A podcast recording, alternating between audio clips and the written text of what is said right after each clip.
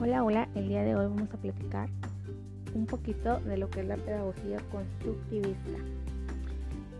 Esta corriente, o bueno, en este caso la palabra constructivista, proviene del latín construere, que significa arreglar o dar estructura.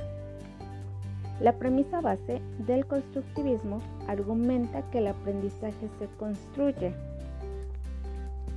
en el aprendizaje se elaboran nuevos conocimientos a partir de los ya existentes.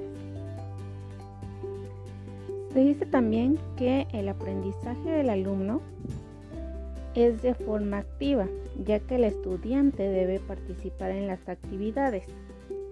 También nos dice que los alumnos van construyendo su conocimiento y significado a medida que van aprendiendo.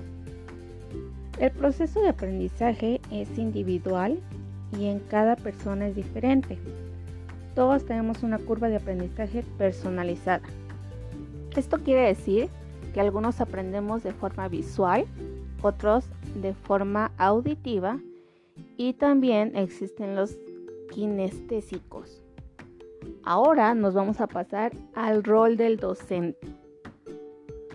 Su función en este caso es ser moderador, facilitador o mediador.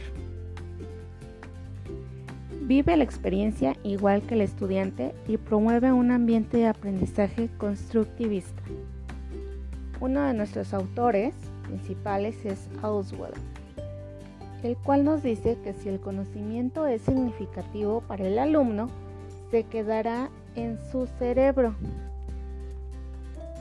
y es así como surge la asimilación. Actualmente algunos profesores trabajan con esta corriente. Un ejemplo de esto podría ser en la enseñanza del idioma inglés. Sabemos que es un nuevo lenguaje, un nuevo idioma, y en algunos casos es un tanto complejo para algunos alumnos el eh, practicarlo, el aprenderlo, es complicado. Entonces, ¿cómo entra la eh, corriente constructivista en esto? Ok.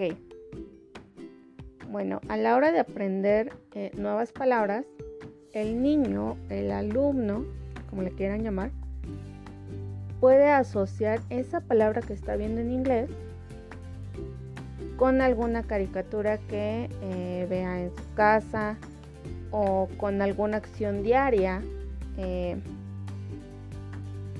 algo. De aquí eh, sale lo del aprendizaje significativo. Para que a futuro, cuando uno le mencione esa palabra en inglés, automáticamente el alumno recuerde el significado de. Y así como este, hay muchos otros ejemplos.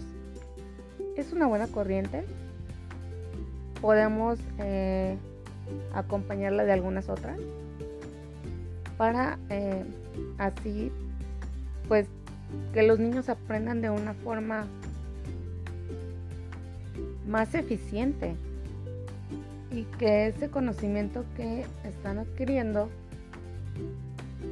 no se les olvide el día de mañana. Y bueno, de mi parte sería todo por hoy. Los veo en el siguiente podcast. Excelente día. Bye.